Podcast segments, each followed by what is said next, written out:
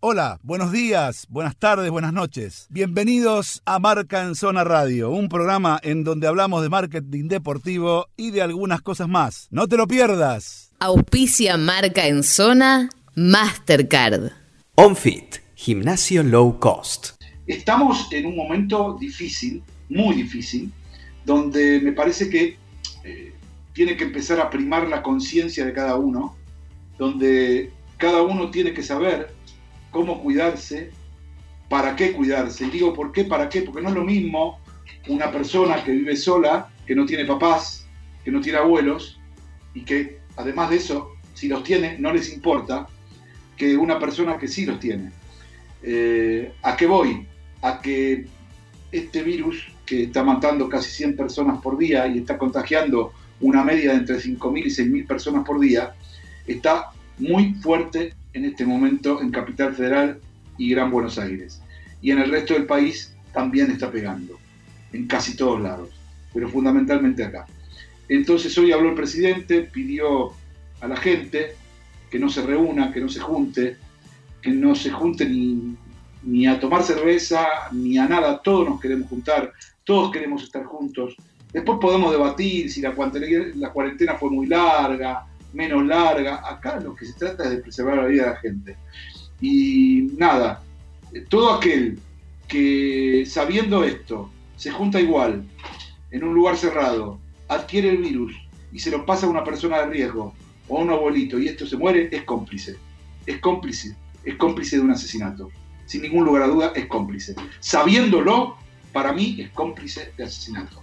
¿Está claro? Porque las personas de riesgo y los abuelitos muy grandes son los que realmente caen como moscas con este virus. Y si una persona, tenga la edad que tenga, se junta en un lugar sabiendo que puede pasar una cosa así y se caga en eso, esa persona es cómplice de la muerte, de un familiar, de un conocido o de un desconocido. Y no debe pagar simplemente con alguna cuestión económica como dice el decreto. Debería pagar con la cárcel. Porque reprodujo un virus que mata gente. Así que a mí me importa tres carajos que se me diga que en este caso soy un talibán. Sí, soy un talibán, no tengo ninguna duda. Porque la vida de la gente, para mí personalmente, y esto es una cuestión política, es una cuestión filosófica, vale más que cualquier dólar, que cualquier dólar futuro, que el trigo, que la soja, y que lo que se te ocurra tenga que ver con la economía. Así sea con este terrible flagelo que están padeciendo miles y miles y miles de argentinos que no pueden llevar la comida a su casa. Todo tiene solución. Lo que no tiene solución es levantarte el cajón, hermano. Pasa por ese lado. Y acá estoy fijando una posición muy particular. No quiero involucrar de ninguna manera a mis compañeros en esto. Este es mi canal de expresión, Marcan Zona Radio. Esta es la radio, la 947, que me dio la posibilidad, el orgullo y el honor de poder tener mi canal de expresión. Y como no tengo otro, lo expreso por acá. Porque soy un comunicador, porque soy un periodista y porque la verdad tengo ya la trayectoria como para fijar posición y opinión. Pero de ninguna manera en esto quiero involucrar a todo Marcanzona. Lo que acabo de decir es absolutamente personal.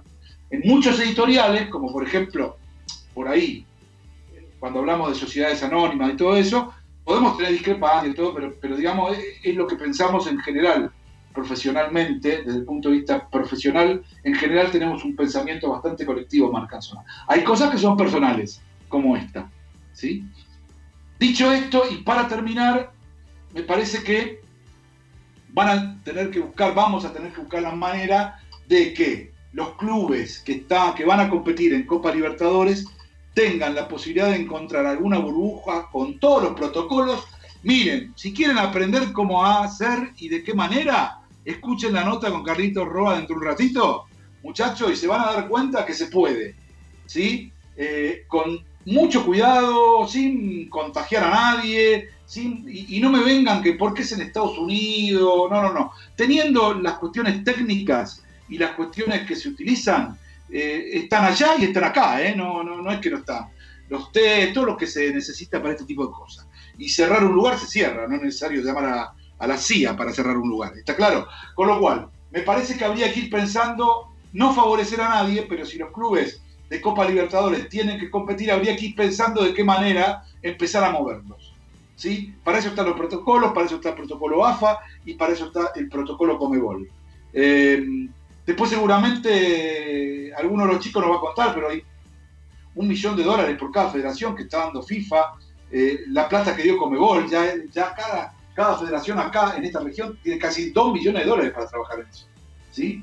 Recuerdo que el único fútbol, a pesar de que en otro lado están igual o peor que acá, que no se está moviendo, es el argentino. Menos la parte olímpica que está trabajando y que ahora probablemente las leonas vayan a hacer una burbuja a Pinamar, según me enteré el día de ayer. Después todo lo demás no trabaja nada, el fútbol. Y hay muchas fuentes de trabajo ahí dando vueltas con él.